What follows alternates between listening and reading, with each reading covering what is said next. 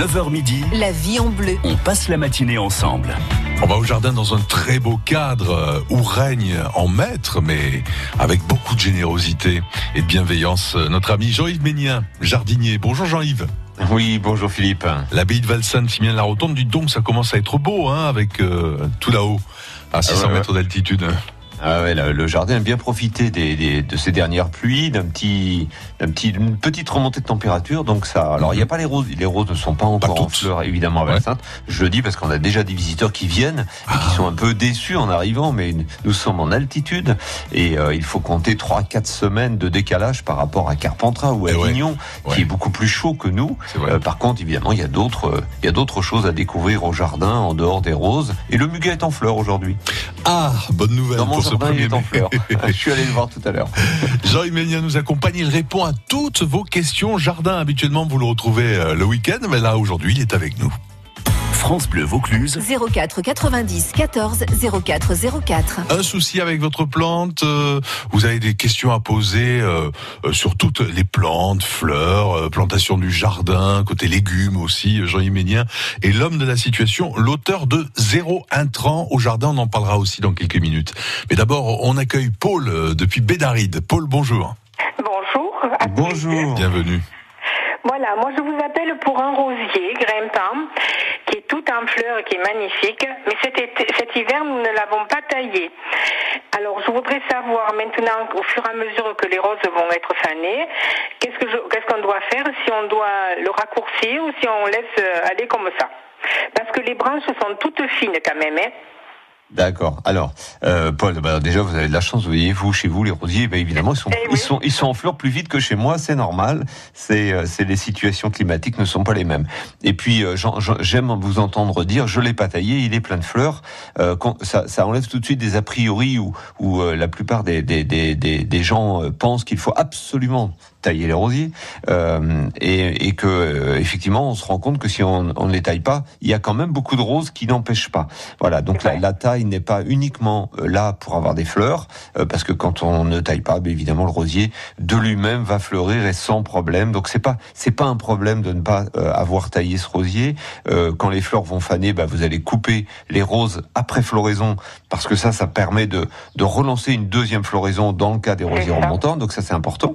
Voilà, en dehors de ça, vous n'avez pas d'autre taille à faire que de d'éliminer simplement ces roses fanées euh, et, tout simplement. Par contre, c'est vrai que le fait d'intervenir en taille au niveau au moment de février début mars, hein, c'est à peu près la période où un rosier grimpant comme celui-ci peut être taillé, ça permet de le restructurer ça. ça permet notamment euh, eh bien de, de, de, de rajeunir, de resélectionner des nouvelles pousses, euh, d'en éliminer des plus anciennes. Ça ne veut pas dire qu'on taille beaucoup, euh, ça veut dire qu'on- que, que l'on taille en sélectionnant. Voilà, Hein, je, vais- je vais faire euh, simple et bref, mais voilà. Puis ça, ça permet sou- souvent aussi sur un rosier grimpant, eh bien de de le détacher, de le rattacher, de le réorganiser. Voilà, ça prend.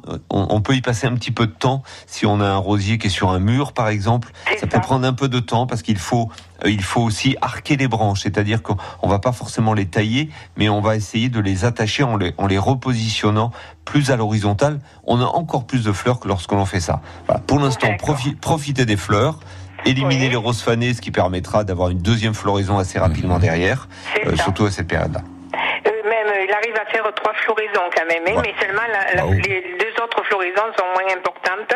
voilà. Et est-ce qu'on doit, entre, le, entre temps, euh, y mettre un peu d'engrais ou pas? Alors non, non. D'abord, euh, euh, d'abord, moi, je, ne- je ne préconise absolument aucun. en- Je préconise aucun engrais. euh. Aucun Philippe. intrant. Et aucun intrant, oui, c'est ça. Moi, la seule chose, et vous savez, il y a des fois des rosiers grimpants dans des vieilles maisons qui sont là, dont personne s'occupe et qui fleurissent et qui fleurissent chaque année. Faut- il faut savoir qu'un un rosier de ce type a des racines très profondes. Il va chercher son alimentation très très loin. La seule chose qu'on peut lui apporter, c'est du compost, et ça, on le fait l'hiver. Mais à cette, à cette saison, non. L'arrosage non plus parce qu'un rosier comme celui-ci, il est déjà, il est enraciné tellement profondément qu'il trouve de l'eau sans problème. Euh, ce qui conditionne la refloraison euh, dans nos régions pour les rosiers, c'est que lorsqu'il se met à faire très chaud et que le, thermomètre, commence à dépasser les 25 degrés, et, bien euh, les rosiers baissent en floraison parce que pour eux c'est trop chaud donc ils ralentissent. Mais tant qu'on a des mhm. températures entre 20 25 ou des petites pointes occasionnelles, il n'y a pas de problème, ils vont refleurir longtemps et, et sans engrais. Belle journée à vous Paul à Bédaride. je rappelle qu'à l'abbaye de Valsainte, c'est à la fin du mois, hein, l'abbaye en rose, vous avez 550 variétés de roses, hein, c'est ça? C'est ça, c'est ça. Ah, un, peu réparti partout, euh, de, de j'allais dire toutes les formes, toutes les couleurs, euh, euh, tous les parfums aussi, ou sans parfum, parce qu'il y a des rosiers sans parfum qui, sont qui, sont quand même exceptionnels en floraison. Bon, si vous rejoignez Jean-Yves Ménien aujourd'hui à l'abbaye de Valsanne, Simène la Rotonde, belle idée parce que c'est toujours magnifique. Hein, c'est vraiment une belle balade. Mais il n'y a que des rosiers en plastique pour le moment. Non, j'ai bien compris. Non, non, non, il y a, vous voyez devant moi, j'ai Cécile Brunner qui est tout en fleurs. Alors, il y a quelques variétés en fleurs. Quelques variétés, hein Oui, parce qu'il y en a qui sont plus euh, actives, que de fait de, leur, euh, de leurs origines, par exemple, notamment les origines chinoises, parce que voilà, ah on a beaucoup de rosiers. Même là. Origines. Et donc, ils oui, même là, oui, je suis désolé. Ils vont pas racheter l'abbaye de Valsainte, rassurez non, non, non, Bon, d'accord. donc il y a quelques rosiers à découvrir, mais il y a surtout aussi d'autres euh, plants, d'autres fleurs. L'environnement magnifique. Mon potager que je que je vais, alors que je vais faire que je ferai visiter ce matin. euh, Marise est au téléphone avec nous. Des roses, on passe au citronnier. Bonjour Marise. Euh, bonjour. Bienvenue. Bonjour. Je téléphone euh, pour mon fils, bon, qui travaille en semaine, alors il n'a pas le temps de poser sa question. Mais voilà, euh, dernièrement, il nous a fait voir son citronnier qui était bien à l'abri et tout, bien beau. Mais il nous a fait voir qu'il y a une, quelque chose qui doit le manger ou je sais pas quoi. Ça fait des boulettes blanches, s'il les écrase, ça fait du sang. Donc il y a une bête ah. dedans. Oui, ah, ce sont les cochenilles, euh, ah, Marise. les cochenilles qu'on appelle euh, floconneuses, d'où ce côté un petit peu blanc euh, qui fait un petit peu comme ça, petite boule de coton. Mhm. Donc on l'appelle la cochenille floconneuse ou farineuse. Elle porte ah, différents noms. oui, mais alors surtout quand on tient un petit peu les, les plantes à l'abri comme ça dans un espace un petit peu confiné, elles adorent ça. Elles sont bien au chaud là, les cochenilles. Donc mhm. voilà, quand on laisse un peu les citronniers un petit peu plus dehors l'hiver, sachant qu'on peut les laisser l'hiver une une bonne partie, hein, c'est-à-dire faut essayer de les rentrer à minima, euh, on, déjà on, risque moins le développement des cochenilles. Quand on est à ce stade, bien sûr, il faut intervenir. Euh, quand on n'a qu'une seule plante comme ça, moi, je, pour moi, le meilleur système, c'est euh, il faut s'équiper d'un pinceau, euh, voilà, euh, avec des poils, et, et, vous allez vous allez intervenir au pinceau avec euh, en, en, faisant un mélange d'huile végétale et de savon. Donc ça va être l'huile de colza, de la cuisine. Hein, on va on va mettre une cuillère, une cuillère à soupe de chaque, hein, savon savon et huile. Savon noir, comme pour les pucerons. D'accord. le, savon, le savon noir ou le savon, il, se vend aussi des savons de Marseille liquide par ah. exemple. Et puis on va mélanger ça avec un litre d'eau. Euh, c'est la seule, on peut pas mélanger l'huile sans le savon, donc c'est pour ça qu'on mélange les deux. Et cette, ce, ben, ce, cette préparation un petit peu grasse, eh bien, vous allez la, vous allez nettoyer au pinceau ces cochenilles. Hein, vous allez, vous allez, vous allez, voilà, il suffit de bien les repérer hein, sur sur une seule plante, ça, ça va vite. C'est plus efficace que de pulvériser parce qu'au moins on, on, a vraiment une une action directe. On les enlève, on nettoie. Euh, et le et de l'huile, le contact de l'huile et du savon sur euh, sur l'insecte, surtout quand on enlève la carapace, eh bien ça va ça va le, complètement l'enrober et, et, et, détruire la cochenille. Ah, quelle horreur Bah oui. Merci Jean-Yves et belle journée à vous Marise à Aubignan. Bonjour à votre fils Aubignan, je connais bien, j'étais hier chez mon amie Christine à Aubignan. Euh, vous, connaissez tout le Vaucluse. Vous, ah mais ah oui alors ça c'est sûr. Sillonné en ah ouais, à fond. D'ailleurs, je, je, vais revenir chez vous. Hein. Je sais, je sais, mais on, est en train, on, on, se prépare déjà à vous accueillir, Philippe. Vous, ouais, vous super. Quand on accueille Philippe Garcia, bah, on, ah bah vous faites un sanglier. Non, non, vous faites juste un sanglier grillé, c'est bon. Oui. Hein, ça, ah, ça suffit. Bon, voilà, Jean-Yves Bénier, notre jardinier de l'abbaye de Valsainte à Simian-la-Rotonde, répond à toutes vos questions jusqu'à 9h40. On vous retrouve dans quelques instants, hein, Jean-Yves. La vie est belle. La vie est bleue. Avec France Bleu Vaucluse. France jours, 14h, 16h30, les après-midi sont 100% musique sur France Bleu Vaucluse. Les souvenirs d'hier et d'aujourd'hui, les tubes que vous aimez, en douceur ou en rythme, à la maison, sur la route ou au boulot. L'après-midi, on se détend et on chante sur la radio la plus musicale des généralistes en Vaucluse. Horticulteurs, pépiniéristes, paysagistes vous donnent rendez-vous à Apt le 8 mai. Le Salon des fleurs et du jardin, c'est au cœur du Luberon, une journée autour des plantes, des fleurs et des arbustes. Rendez-vous Courlos de Perret ce 8 mai à Apt dès 9h30. Un événement France Bleu Vaucluse.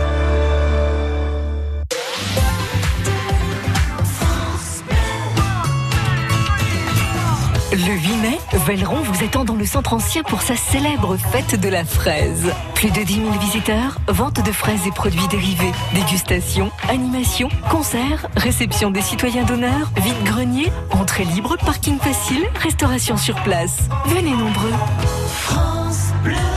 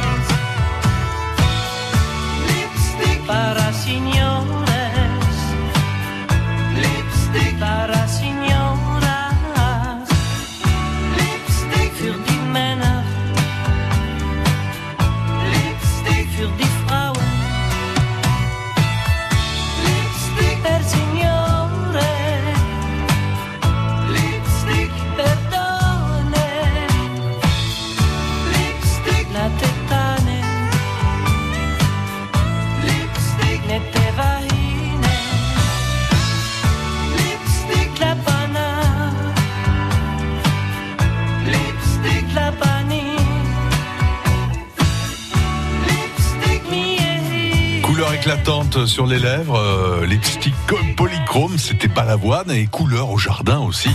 La vie en bleu. Nos équipes de pros répondent à vos questions. 04 90 14 04 04. Avec Jean-Yves Ménien, notre jardinier de l'abbaye de Val-Sainte à Simienne-la-Rotonde. Euh, Jean-Yves, question de la part de Luc et de Françoise dans quelques instants. Euh, quelques mots juste sur votre livre édité euh, chez Rustica Édition. Euh, Zéro intrant au jardin, euh, quel est l'esprit du livre? Qu'est-ce qu'on y apprend alors, c'était, ben, il, me semble que dans, le titre, c'était d'être assez clair là-dessus. C'est que la permaculture est un mot dont on ne sait pas très bien la définition.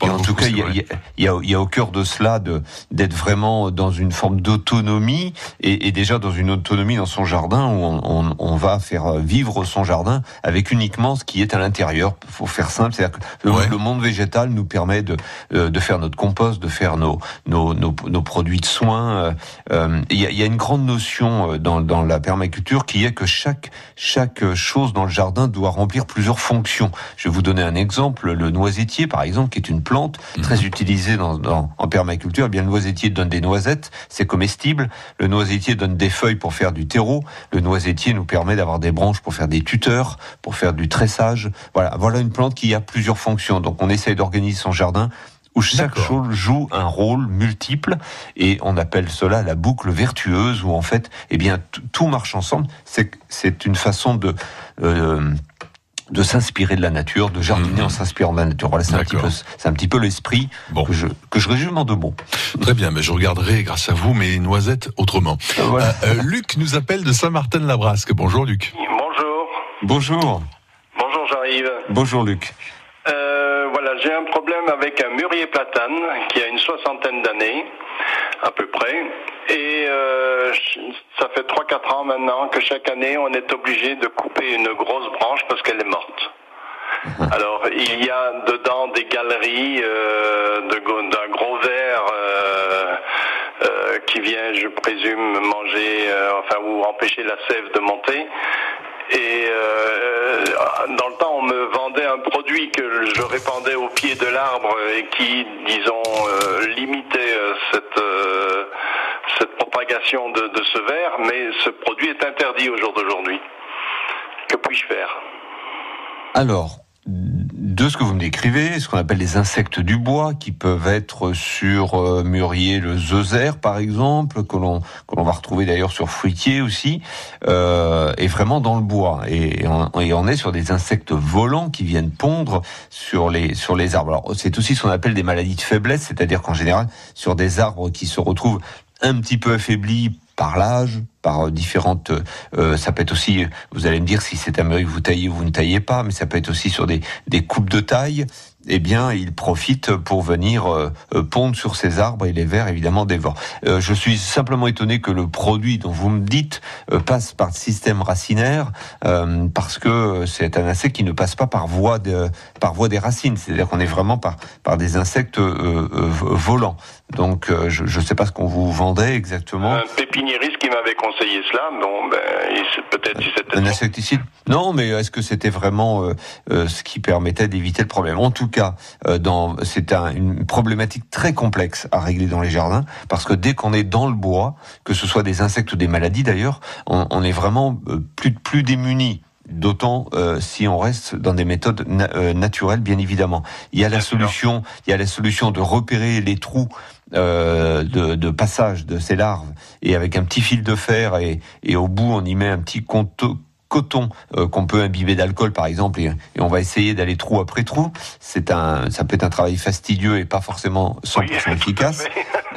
Je, moi, j'ai une une méthode qui, qui peut s'appliquer à ce cas de figure, qui est la perfusion des arbres. Donc, je j'ai un petit système de perfusion. C'est un perfuseur euh, qui a été inventé par Éric Petiot, qui est un, un, ingénieur agronome. Et, et, et, dans ce petit perfuseur, on, on met une préparation à base d'huile essentielle, donc en choisissant des huiles spécifiques par rapport à ces larves, et on va euh, utiliser la sève qui va qui va véhiculer en fait euh, cette préparation. Et comme la larve se nourrit de la sève évidemment on, on empoisonne ainsi les vers. C'est une méthode de lutte qui pourrait euh, à mon avis être la seule utilisable dans votre cas. Oui, oui, parce que disons c'est un magnifique arbre mais qui malheureusement d'année en année on est obligé de couper des grosses branches maîtresses. Euh. D'accord. Donc ça, c'est évidemment, c'est embêtant. Alors un, il faut se limiter à la taille des branches euh, atteintes et ne pas tailler plus que ça. C'est-à-dire qu'il faut laisser un maximum de vitalité aussi à, au mûrier platane. C'est-à-dire si vous aviez l'habitude, puisque les mûriers platanes se taillent de façon très habituelle et régulière dans les jardins, euh, il faut il faut pas continuer les tailles, c'est-à-dire en dehors des, des, des, branches évidemment atteintes, qui va être ce qu'on appelle une taille sanitaire, mais pour le reste, il faut laisser un maximum, puisque c'est en, en laissant plus de branches qu'on va laisser de la vitalité euh, à l'arbre. Il faut quand même comprendre que lorsque l'on taille, on enlève de la vitalité à l'arbre, puisqu'on lui enlève eh bien tout ce potentiel d'avoir des feuilles pour euh, pour euh, faire pour faire la photosynthèse. Donc il faut limiter les tailles en parallèle, sinon évidemment que les branches atteintes euh, et, et, bien repérer régulièrement s'il n'y a pas des nouveaux trous euh, qui, qui, qui, apparaissent. Euh, Luc, bonne journée à Saint-Martin-de-la-Brasque. Les saints sont avec nous aujourd'hui. Hein. Euh, Jean-Yves Ménien, Saint-Martin-de-la-Brasque. Ah oui, d'accord. Saint-Saturnin, les Avignons à présent avec ah bah, Françoise. Bonjour. Oui, bonjour messieurs. Bonjour. Euh, voilà, je vous appelle pour euh, une plante d'appartement, euh, Spatifilum. Spatifilum, oui. Euh, les feuilles deviennent noires, alors elles sortent bien vertes bout d'un moment elles deviennent, elles deviennent noires. Mm. Et franchement, je ne sais pas que faire. Donc la plante n'est pas morte, hein, elle est toujours quand même assez vaillante, mais c'est les, les, feuilles qui, qui noircissent. Alors, ça vient de la terre, de je sais pas. Bon, peut-être qu'il faudrait que je le rempote, je sais pas. Alors, le spatifilum est une, une, une, plante euh, habituelle hein, des, des, appartements qu'on appelle aussi la belle de lune. C'est un joli nom, ah, euh, avec ses, ses, belles fleurs blanches. Euh, alors, les, vous n'êtes pas la seule, je vais vous rassurer, Françoise. Le spatifilum est très sensible euh, à, des, à, des, à, des, maladies racinaires qui provoquent ce noircissement de feuilles. même, même chez des producteurs, quelquefois, c'est très délicat. Mm. Il faut, il faut, les spatifilums, il faut les garder dans des pots relativement petits par rapport au volume de la plante. Pourquoi? Parce que c'est une plante qui redoute l'excès d'eau et que plus il y a de volume de terre et plus on risque d'avoir un terreau un peu trop humide. Donc il faut, il faut toujours que le spatifilum soit arrosé le jour où il demande, il le demande, c'est-à-dire mmh. quand il a soif, quand, quand, les feuilles retombent un petit peu mmh. par manque d'eau, alors on arrose. Ce qui veut dire qu'on va peut-être arroser souvent, parce que dans un pot petit, ben, ça sèche plus vite, mais on évite euh, ce problème de maladie. Alors, ce que vous pouvez faire, c'est le rempoter. Euh, peut-être, si vous êtes dans le cas de lui avoir donné un petit peu trop d'espace, eh bien, vous allez lui en donner un petit peu moins. Euh, vous allez repartir sur un terreau tout neuf. Vous allez ralentir l'arrosage. Vous coupez les feuilles abîmées toutes. Il n'y a pas de souci. Comme vous le dites, il refait des nouvelles feuilles. Mais il faut, voilà, limiter un petit peu l'arrosage. et en parallèle, le dernier conseil, c'est d'éviter d'essayer d'éviter l'eau euh, du robinet un peu trop calcaire euh, dans nos régions, ah. euh, ou alors la petite astuce, c'est de mettre un petit peu de vinaigre dans l'eau d'arrosage. Mhm. alors c'est un petit peu, c'est pas beaucoup, mhm. puisque pour 5 litres, on va mettre une cuillère à café. Voyez ah oui, en effet. Oui. Donc voilà, mais ça va acidifier, et le fait d'acidifier va limiter le risque de développement de maladies et ce sera bénéfique pour la plante. Très bien, vous souhaite une belle journée Françoise, merci pour votre question. Hein. Belle journée à Saint-Saturnin, les Avignons. On se retrouve dans quelques instants avec Jean-Yves Ménien, notre expert euh, jardin, qui répond à vos questions encore pendant quelques minutes. France Bleu Vaucluse, ça vaut le détour. Salut, c'est Pascal Lorenz. La bande des Tchatchers vous donne rendez-vous à 17h dans la joie, la bonne humeur, avec un invité mystère à découvrir à 17h10. Et pour noter les bonnes idées sorties et tout savoir de l'actu ciné avec vos places à gagner, rendez-vous entre 18h et 19h.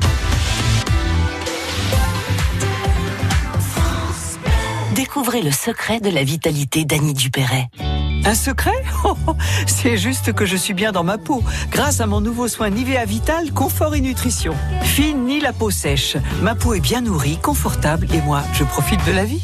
Découvrez le nouveau soin vital, confort et nutrition pour peau mature de Nivea. Et jusqu'au 22 juin, pour tout achat d'un produit Nivea Vital dans les magasins participants, jouez et tentez de gagner un vélo électrique. Règlement sur nivea.fr. Le musée de la Romanité à Nîmes présente Pompéi, un récit oublié. Découvrez l'incroyable tentative de sauvetage des habitants de Pompéi par la flotte romaine. 250 objets archéologiques venus d'Italie, une scénographie innovante plongée au cœur de cette dernière et terrible journée. L'exposition Pompéi, un récit oublié, c'est au musée de la Romanité à Nîmes du 6 avril au 6 octobre. Plus d'infos sur muséedelaromanité.fr. Du square Perdiguier à la ceinture verte, bien ensemble à Avignon avec France Bleu Vaucluse.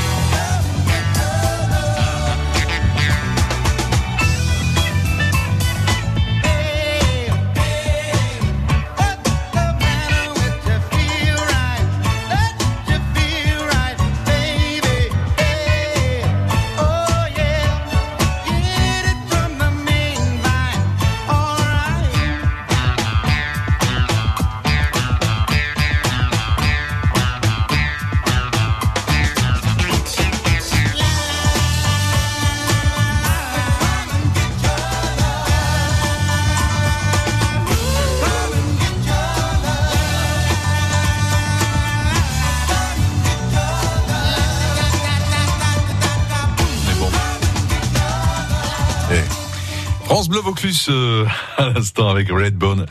Come and get your love. Bon, vous aimez le jardin? Ça tombe bien, Jean-Yves Ménia est avec nous ce matin. France Bleu Vaucluse. 04 90 14 04 04.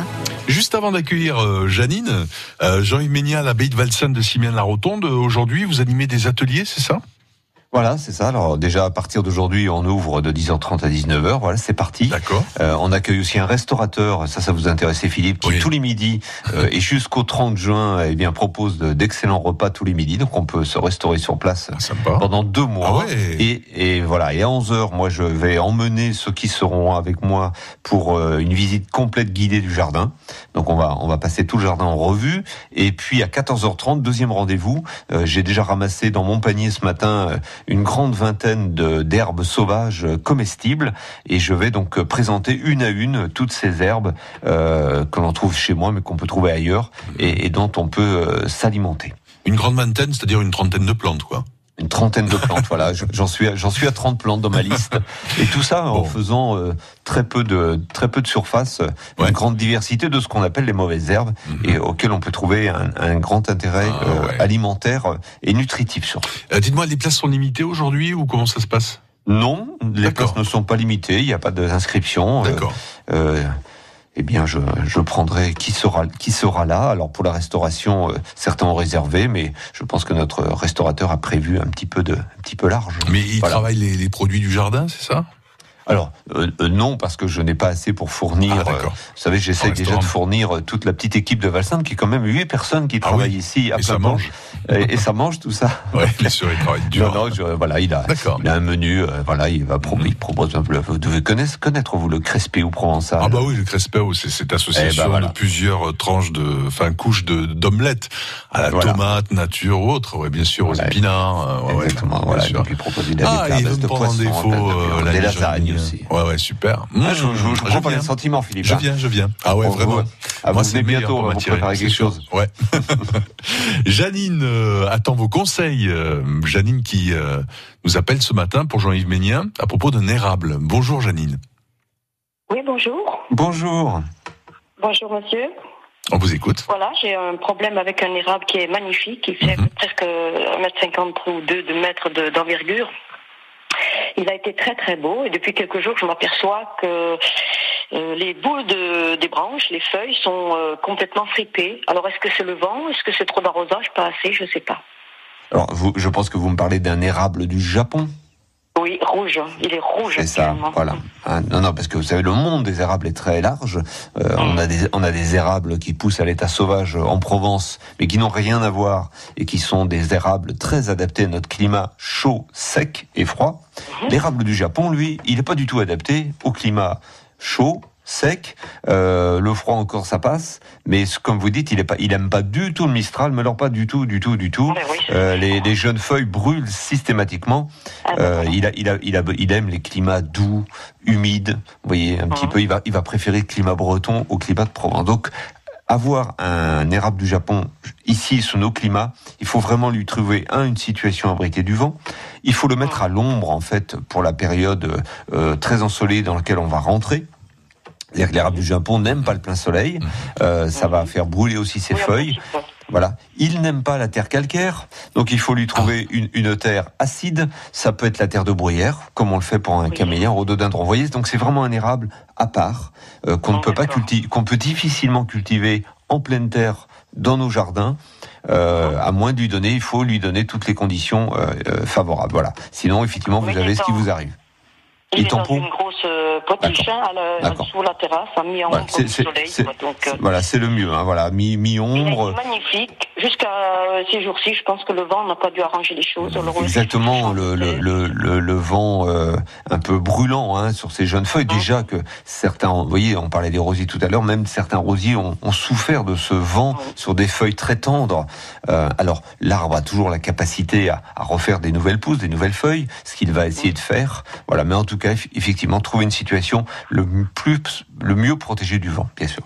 Eh ben, d'accord. Bonne journée Janine. Eh bien, merci beaucoup. Au revoir. Au revoir, journée avec plaisir. Au revoir, merci beaucoup. Euh, jeune ami qui a ramené du Japon un bonsaï euh, érable, évidemment, c'est encore plus Ah oui. euh, parce que les conseils que vous avez donnés sont encore plus, plus à- valables. pour- voilà, encore plus à suivre. Effectivement, Ouais. les, les bonsaïs, il faut les chouchouter. Ils sont très sensibles à, un petit peu aux écarts. Il faut bien gérer l'arrosage, encore une fois, aussi ça. sur les bonsaïs, hein, parce que ils ont un petit volume de peau, donc ça ça. sèche vite. Mhm. Euh, mais arroser trop n'est pas non plus la solution. Mhm. Donc il faut, voilà, comme on dit, quand on a un bonsaï, on part plus en vacances. Voilà, c'est ça. Donc de l'eau non calcaire, hein, on prend de l'eau Et alors source voilà, de, l'eau, voilà, ça le, Ouais. malheureusement, hein, nos- les eaux de nos robinets, ils sortent à 7,8 de pH, c'est beaucoup trop élevé. Ouais, Il faudrait idéalement être en dessous de 7 à 6, 8, par exemple, c'est très bien. Voilà, donc la petite astuce du vinaigre, Mhm. et j'ai pas rajouté tout à l'heure, mais le vinaigre de vin, c'est encore mieux, Ah. parce que dans le, vi- dans le vinaigre de vin, il y a des polyphénols, Ouais. euh, et, et- et le- et les polyphénols, eh bien, ça protège les plantes des maladies. Ah ouais. Donc pas de vinaigre blanc, vinaigre de vin, Voilà, un bon vinaigre de vin de qualité, biologique, si c'est possible. bien sûr. Jean-Yves, donc dès aujourd'hui. Euh, J'ai bien entendu, l'abbaye de Valsainte à Simiane-la-Rotonde est ouverte à partir est ouverte de 10h30 à 19h tous les jours. Non-stop, non-stop, tous les Ouais. jours. Restauration ça, à midi tous les jours. Tous les jours jusqu'au 30 juin avec euh, avec Pierre Anderlin, les ateliers de Cataros. Mhm. Euh, donc c'est un, un cuisinier de Simiane qui tous les midis vient s'installer et plat chaud, plat froid. euh, voilà, c'est un petit restaurant plein air. Très bien. Et puis, euh, pour ceux qui ont envie d'en savoir un peu plus euh, sur la permaculture, zéro intrant au jardin, c'est le livre édité par Jean-Yves Médien chez Rustica Édition pour un jardin écologique et autonome. Jean-Yves, on vous retrouve quand sur France Bleu Vaucluse? Et bien, on retrouve dès demain matin euh, avec le petit conseil du jour. hein, Bien euh, sûr, tous les matins, à tous les matins, tous les matins, et samedi de nouveau à 9h et, et je crois que ce sera avec Hugo, hein, il me ça. semble, qui, qui Euh, m'accompagnera. Pas avec Hugo, je ne sais pas. Non, parce qu'il fait les matinales de la semaine. Ah, euh, ça sera certainement, je pense, Nathalie Mazet ou. David Perron. Voilà, d'accord. Donc samedi matin, 9h. D'accord. Et on, on- on continue à répondre aux questions. Merci Jean-Yves. Et belle Merci, journée. Philippe. Bon 1er mai à vous. Merci à vous tous, bien sûr. Au revoir.